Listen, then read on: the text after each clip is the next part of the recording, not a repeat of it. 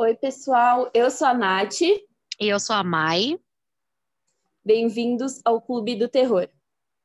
E no episódio de hoje vamos falar sobre Amityville. Estou, já tô até arrepiada. pois é.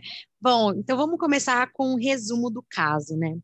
No dia 13 de novembro de 1974, na casa do número 112 da Ocean Avenue, em Amityville, Long Island, Ronald Joseph DeFeo Jr. assassinou a tiros seu pai, Ronald DeFeo, sua mãe, Louise DeFeo, e seus quatro irmãos mais novos, Don, 18 anos, Alison, de 13, e Mark, 12 anos, e também o John Matthew, de 8, enquanto eles estavam dormindo. E hoje a cronologia, cronologia vai ser diferente. Vou começar contando como foi o crime. Por volta das seis da tarde, Ronald DeFell dirigiu-se até o Henry's Bar, um bar que ficava em Amityville, e disse: Vocês têm que me ajudar. Acho que minha mãe e meu pai foram baleados. DeFell e um pequeno grupo de pessoas foram então para o 112 da Ocean Avenue, gente, que chique, localizado não muito longe do bar e concluíram que tinham pessoas dentro dos, dos quartos, mas preferiram chamar a polícia. Gente, sempre chamem a polícia, pelo amor de Deus. O integrante do grupo, Joey, fez uma ligação de emergência para a polícia do condado de Suffolk, que fez busca na casa e descobriu que seis membros daquela família foram mortos em suas camas, com tiros na cabeça e provavelmente foram mortos enquanto dormiam, porque não foi achado nenhum vestígio que indicasse luta. Todos acharam muito estranho apenas um sobrevivente e queriam entender o que tinha acontecido. Por isso chamaram Ronald Jr. a depor e ele disse que foi trabalhar normalmente, não tinha reparado nada de estranho na casa. Miga, como que alguém não repara, assim, nenhum movimento, nenhum barulho, nada?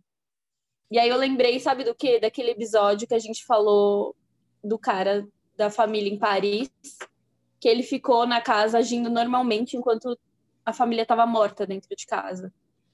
Isso é muito bizarro. Pois é. O Ronald, o Ronald, mais conhecido como Butch, foi levado até a delegacia e disse que um assassino ligado à máfia havia cometido os homicídios. Mas ele começou a se enrolar durante esse relato, esse relato e mudou a versão. E tiveram mais versões, acreditem se quiser. É, em uma delas, ele afirmou que a sua irmã Dawn foi quem teve a ideia de matar os pais. É, ela estava especialmente irritada com Ronald, que era o pai, que a havia proibido de se encontrar com um namorado na Flórida, bem no estilo assim, Suzanne von Richthofen. De acordo com essa versão, a ideia de matar a família surgiu na véspera dos crimes, enquanto Butch e Dawn bebiam e usavam drogas com dois amigos no porão da casa. O rapaz disse que primeiro se negou a participar, mas acabou cedendo, e a dupla convidou o par de cúmplices para participar do massacre. Então, enquanto um dos amigos ficou de guarda, o trio começou a matança por Ronald e Louise, que se encontravam na cama quando foram surpreendidos pelos tiros. Originalmente, o plano era assassinar apenas o casal e levar os irmãos até a casa dos avós no Brooklyn, mas a coisa acabou saindo do controle. De acordo com esse relato do Butch, o amigo que estava com ele e a Dawn se desesperou e fugiu do local. Enquanto ele foi atrás do jovem, a sua irmã saiu matando o resto da família. Dawn teria decidido assassinar as crianças para eliminar testemunhas e evitar possíveis ameaças. Segundo ele, é, ela forçou Mark e John a deitar de bruços antes de atirar e matou Allison com um tiro no rosto. Quando Butch retornou à casa e se deparou com a cena, ele e Don se envolveram em uma calorada discussão que culminou em uma luta pelo rifle que ela segurava. A moça desmaiou e, enquanto estava inconsciente em sua cama, Butch posicionou a arma em sua cabeça e disparou. Nossa, o que parece assim é uma história completamente mirabolante. É aquela famosa mentira que você acaba de tanto que você fala, você acaba acreditando que aquilo realmente aconteceu, só que você não consegue manter porque é uma história inventada. Então você não consegue manter ela por muito tempo. E todas as afirmações foram contestadas por especialistas, que apresentaram evidências de que as vítimas não demonstravam sinais de luta e as pólvoras encontradas nas roupas apontavam para disparos efetuados na queima-roupa. No dia seguinte, ele acabou confessando aos policiais que ficava escutando vozes, sempre às 3h15, que pediam para ele matar a família inteira. E foi por isso que, nesse horário, ele levantou de sua poltrona com o seu rifle na mão, contendo um silenciador, e começou a matar todo mundo. E ele disse o seguinte aos policiais, aspas, Quando comecei, eu simplesmente não conseguia parar. Passou tão rápido. Fecha aspas. O julgamento do caso começou em outubro de 1975, e sobre as diversas versões das mortes, o juiz responsável, Thomas Stark, afirmou o seguinte, aspas, o testemunho do acusado de que ele não atirou e matou os membros de sua família é improvável e não merece crença. Fecha aspas. É, não merece mesmo, né, gente? Juiz, esse juiz foi bem pé no chão, né? Porque ficar escutando o que esse cara tem para falar, Apesar da defesa alegar insanidade e distúrbio antissocial de personalidade, os júris concluíram que o réu estava consciente de suas ações no momento que as realizou. Ronald Butch DeFell foi condenado a seis, seis, seis, sentenças de prisão perpétua e hoje cumpre a pena na prisão de segurança máxima em Sullivan Facility ah, é uma prisão, gente, lá em Fallsburg, Nova York, que é muito difícil falar esse nome. Sorry. É, meu, eu fiquei até pensando por que, que ele não foi. É que eu, na verdade, eu não conheço as leis, eu sei que cada estado muda um pouco, mas não sei por que também que ele não foi condenado à morte, né? Não, eu não sei. Enfim, foi, eu imaginei que isso fosse acontecer, assim, eu não sabia da da sentença até a, a gente fazer a pesquisa. Mas aí então vamos tentar entender um pouquinho mais sobre o Ronald Jr., né? É, ele era tipo o terceiro adulto na família, né? Sendo cinco anos mais velho que a sua irmã mais nova, que era a Dawn. O garoto sofria desde criança com os abusos do pai. Tais impactos eram sentidos mais duramente nele do que nos seus irmãos tornou-se um adolescente problemático, com transtorno de personalidade, como a Nath já comentou, e algo que foi também usado na sua defesa, né, como a gente acabou de falar.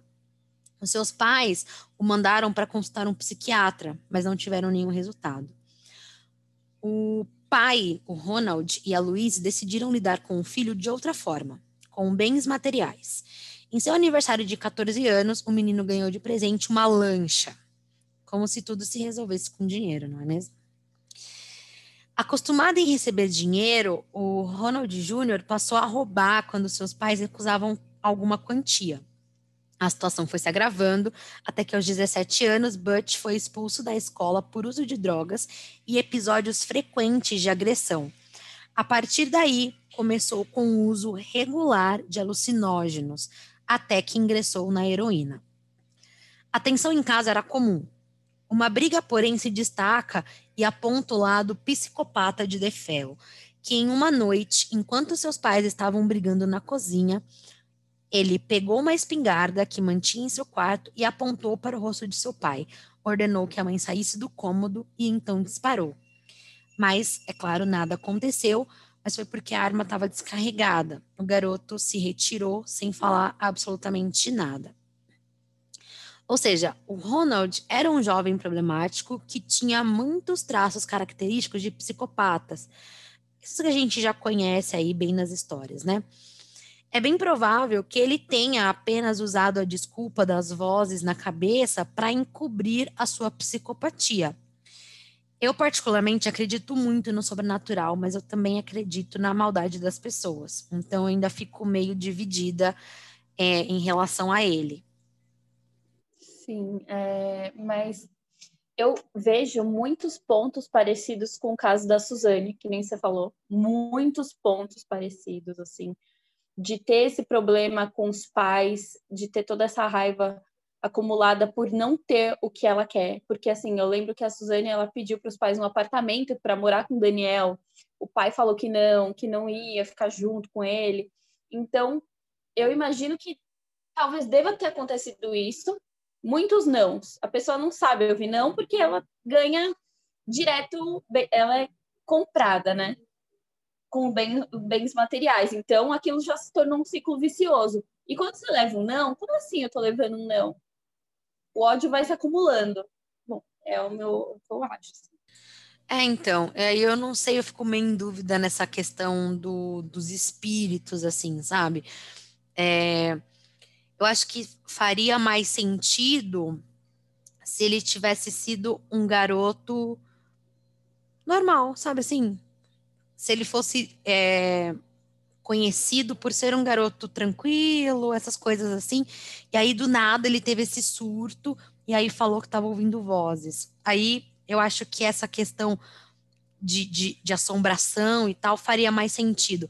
Mas ele já vinha com um comportamento que a gente está falando, né? Já era meio estranho.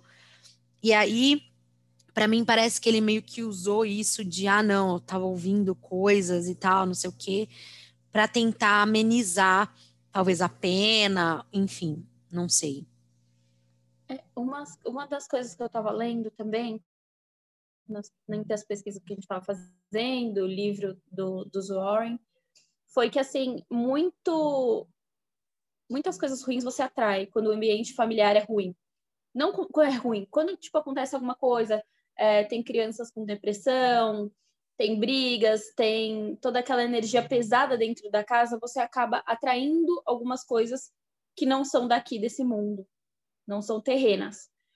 E você vai ver isso agora que eu vou falar sobre outra família que morou na casa e fugiu com a roupa do corpo. Vou te contar em detalhes isso, porque essa casa, depois de tudo que aconteceu, foi vendida por um preço assim, uma pechincha e era uma casa enorme. Então, com certeza, todo tipo, ninguém se importava. Eles foram avisados de que havia acontecido assassinatos lá, mas o preço era bom e eles eram em grande número. Então, eles preferiram comprar a casa. O jovem casal George e Kate Lutz mudaram-se para a casa do número 112 com seus filhos Daniel, de 9 anos, Christopher, de 7 e Missy, de 5 anos. Após 13 meses do massacre dos Defel, a família Lutz se mudou para aquela casa no ano de 1975 compraram a casa por 80 mil dólares, sem nem se importar com os acontecimentos passados no local. Para garantir, chamaram um padre para benzer a casa. O padre se chama Pecoraro. Ele entrou na casa sozinho para jogar água benta. Quando entrou em um dos quartos, ele ouviu uma voz demoníaca que dizia o seguinte: saia. E em seguida sentiu um tapa em suas costas, um tapa muito forte. Quando terminou toda a sessão, saiu e disse à família que podiam entrar na casa, só não poderiam habitar aquele quarto em específico. Não demorou muito, e assim que entraram na casa, coisas estranhas começaram a acontecer, como lodo verde começou a escorrer das paredes, manchas pretas apareceram nos banheiros e moscas apareceram em grande número. Mesmo no inverno, Além disso, móveis trocavam de lugar, cruzes de cabeça para baixo e barulhos de batida nas paredes e móveis se tornaram comuns. O pai da família passou a acordar todas as noites às 3h15 da madrugada, no mesmo horário em que o massacre da família anterior tinha ocorrido, e ele começou a ficar violento com a família. Ele começou a, ficar, ficou, começou a ficar violento. E a Kate, ela fala o seguinte: quando ele saía da casa, ele se transformava, ele voltava a ser o George. E quando ele entrava naquela casa, ele não conseguia dormir direito, ele estava sempre acordando às 3h15. E isso a gente viu no comportamento do, do Ronald DeFell. Com o passar do tempo, as coisas só pioraram. As crianças começaram a se comportar de forma estranha, havia janelas se quebrando e mordidas aparecendo no corpo do pai. Para encerrar, não podemos esquecer do amigo imaginário de uma das filhas, que era descrito como um porco demoníaco de olhos vermelhos brilhantes. Após 28 dias de horror, a família saiu fugida da casa, deixando todos os pertences para trás. Gente, porco demoníaco como amigo imaginário, pelo amor de Deus. Gente, não, eu, gente. Eu, eu, eu, sério, Eu, eu tô até gaguejando porque eu, eu acredito, gente, nisso. A gente já não pode falar, não, não é possível. Eles terem inventado, saído correndo desse jeito, deixado tudo para trás. Gente, se você tá inventando uma coisa, não sei, às vezes por estar tá tendo problema na casa, eles queriam dinheiro de volta, mas eu acho que não foi esse o caso. Eu acho que sim, estava acontecendo algumas coisas que a gente não consegue explicar. Mas olha, eu não sei. Se, aquela, se a casa tivesse à venda por um preço tão baratinho, eu acho que eu compraria. Sem pensar duas vezes, mas aí eu ficar com muito medo, só que aí eu acho que eu ia nem ficar esses 28 dias. Na primeira coisa, que o padre falou, ó, só não habita aquele quarto, aí fica dois dias para ver como que é e ó, vai embora. Amiga, o que, que você faria? Você alugaria essa casa? Compraria uma Nem casa a pau. assim? Nem a Não? pau. Não. Sabendo do que chamando um aconteceu, padre, nem nada, tipo, alguém para benzer. não. Não. Ai, credo. Imagina você tá num dos quartos. Ai, credo. Ai, não quero nem imaginar que eu tô com Deus medo. me livre. Gente, não, não alugaria. Sabendo do que aconteceu, não alugaria. Não compraria, não, não ia me meter. Não, não, não, não. Prefiro não. obrigada. É, prefiro morar num quartinho, entendeu? Um quarto com banheiro. Tá ótimo. Quarto com banheiro. É, não, não, obrigada.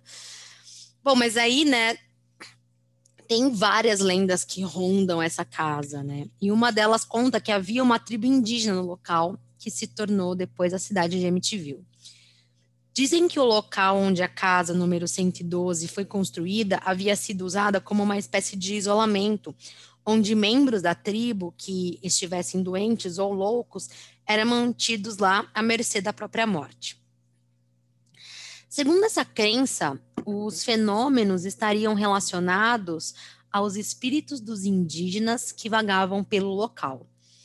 Outra lenda envolve um homem chamado John Cantil, que fugiu de Salem durante os julgamentos por bruxaria e construiu sua casa no local onde mais tarde seria construída a mansão de Amityville.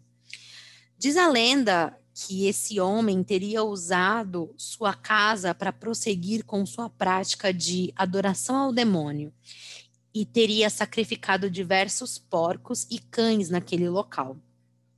O que aí já explica por que a menina tinha um amigo que era um amigo imaginário que era um porco, né? De acordo com essa lenda, é, ele teria aberto um tipo de portal para o inferno, que nunca mais teria sido fechado, deixando o caminho livre para que os demônios fizessem a travessia para o nosso mundo. É claro que existem muitas outras lendas, como eu falei, histórias de que a casa teria sido construída sobre um cemitério abandonado e rumores de uma é, maldição feita por um antigo morador de Amityville que foi enforcado injustamente. Então, assim, não era só um assassinato, né? O terreno já tinha histórias bem bizarras e mas aí também não dá para saber o que, que realmente é verdade, porque são lendas, né? Então pode ser um pouco de cada coisa, pode na verdade não ser nada disso ser uma terceira coisa. É... Mas, cara, eu não sei, que nem a gente estava falando, eu não compraria uma casa sabendo do que aconteceu. Isso me lembra, inclusive, é, a primeira temporada do American Horror Story, que, assim, né? É, a família ai. vai morar lá e, a gente, e sabendo do que aconteceu, e, e mesmo. E assim, e a mulher fica meio receosa, não sei o quê, ai, não, não quero, porque aconteceu isso, ai meu Deus do céu, e acaba indo. Porque o cara não acredita. Mas assim, mano, gente, eu, eu não sei, eu acho que nenhum padre às vezes consegue resolver, cara, ainda mais se for uma coisa que já tá enraizada, tipo, há séculos, sei lá, anos, sabe? O padre vai lá com uma aguinha benta, acha que vai resolver? Não vai. Vai Então, piorar. por isso que eu, por isso que eu não, não, não, não alugaria nem compraria, porque não dá. Mesmo que fosse com o padre. E isso que você falou é verdade. Talvez, ao invés de ajudar, ele só piore. Sim, Porque a e não, presença e- dele talvez cause um trimelique ali, né? Gente, esse padre é ótimo, né? Ah, não, pode habitar. Só que não vai naquele quarto, entendeu? Tipo, É. aconteceu tudo aquilo. E ele não revelou o que aconteceu. Gente, fala. Fala o que aconteceu, assim, ó. Já desisto da compra na hora. O que, que é isso? Ah, gente. É, então, porque assim, o padre chega lá e fala pra você assim: ah, não, é, tudo bem o resto da casa, mas esse quarto não. Por que esse quarto não? Ah, por que não? É. Não, cara, eu quero saber o porquê que não. Por que que esse quarto não? Entendeu? Não é uma Ele um simples tapa. infiltração, entendeu? Ele tomou um tapa nas costas. Se eu fosse esse padre, eu saía com. É, assim, e, e normal, né? Tipo, não, tá tudo bem. Vocês podem ficar aí de boa, que tá tudo certo. Ele só não gosta que entre no quarto dele. Tipo, querido, você tá maluco? Tudo. É, Tudo- tipo assim, Sim, É, se- me avisa, por favor. E assim, cara, e quem é que garante que o problema era só no quarto, sabe? Tipo, tudo bem, ele teve esse contato aí com esse espírito, com esse demônio, sei lá o que que foi, dentro desse quarto. Mas quem garante que, o, que o, a coisa ia ficar presa dentro do quarto? Sabe? Tipo assim, Será que ele, lá, especificamente dentro desse quarto, ele não sentiu uma coisa muito forte? Pode Tipo, ser, lá- mas isso não quer dizer que o espírito não tá Sim. livre para passear pelo resto da casa, né? Tipo, é só um quarto. Olha, a gente tá, co- a gente tá cometendo grave erro de gravar à noite, tipo, gente. Eu já vi morrendo de medo dessas histórias. E Mas é, mano, a gente não sabe. Eles, o- o espírito, é, até onde a gente sabe, é livre para percorrer onde ele quiser. Só porque ele sentiu uma presença mais forte naquele quarto, não quer dizer que ele ia ficar preso naquele quarto enquanto a família estivesse lá. Deus me livre. É, isso também Mas esse lembra. aviso não passa nem na porta.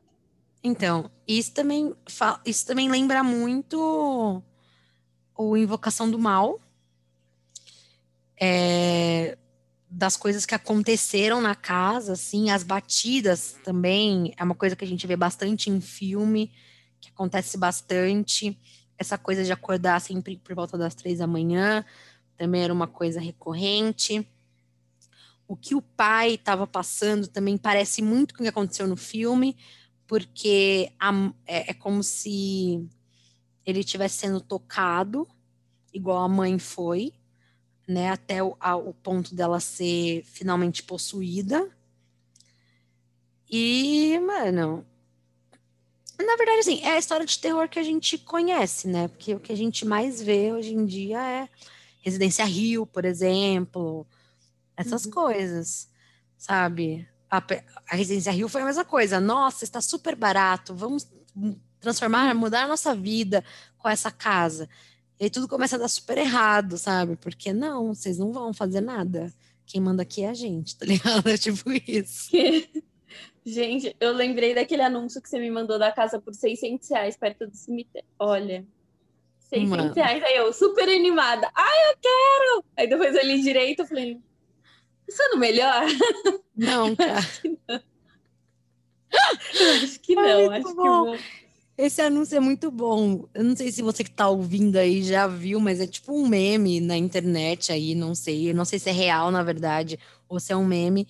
Mas era bem isso, tipo, uma casa perto do cemitério por 600 reais. Era uma casa super completa, com quartos e sala, cozinha, não sei o que, não sei o que. Só que você tinha que ter bastante fé também, porque tinha umas coisas estranhas que aconteciam na casa. Isso pra mim é bizarro. A pessoa Ai, anunciar, tipo, você, olha, tá tudo bem, você só precisa ter fé. Se, vo- se você tiver o coração cheio de amor, você pode vir morar nessa casa e vai ficar tudo bem. Mas se não, filho, se prepara para nem a família Lutz. Exatamente. Aí, Deus ó. me livre. Pirulitado, deixar tudo para trás. E teve uma participação muito importante nesse caso, que foi o casal Warren. Ele, a participação deles foi fundamental para identificar o que havia de errado com a casa. Então eu vou pedir para vocês aguardarem só mais um pouquinho, que a gente vai contar no episódio sobre o casal. Nossa, gente, que medo. Ai. Então Agora, esperem. Vocês têm... É, esperem. e conta pra gente se vocês comprariam uma casa com uma história macabra. A gente quer saber. Ai, gente, por favor, não façam isso. Mas conta, vai. E depois você me explica seus motivos. então é isso. Até o próximo episódio. Até o próximo.